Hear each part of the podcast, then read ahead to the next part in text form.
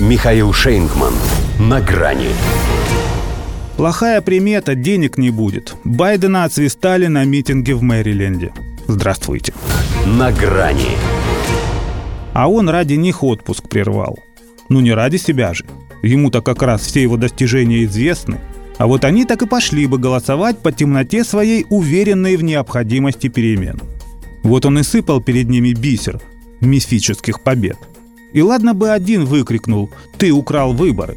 В семье не без урода. Так их же тут на целый хор набралось. Невежество не знает границ.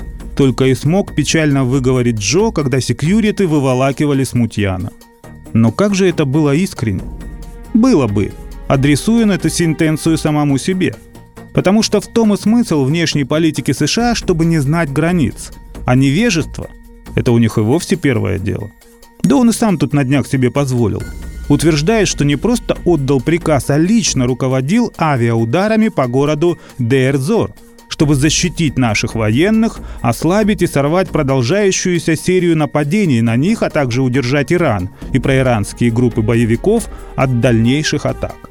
Это из его письма Конгрессу, у которого он забыл спросить разрешения на этот акт возмездия. Как забыл и указать, что после него американскую базу в Сирии обстреляли еще несколько раз. Перед своими сторонниками в Мэриленде он об этом тоже не вспомнил – Весь его боевой запал пошел на внутренние дела. Этот митинг должен был ознаменовать, если еще не вступление президента в избирательную кампанию, то прелюдию к нему. Пора бы. А то до выборов несколько месяцев, а у них, судя по раскладам, конь не валялся. Дурака Байдена валял, а конь нет, не валялся. Вот он и решил лошадью сходить, чтобы обкатать те убойные тезисы, которые и станут основой агитационной риторики.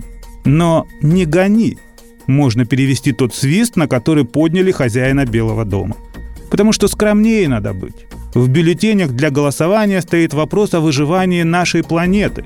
Бухтел он о том, как корабли бороздят просторы Большого театра.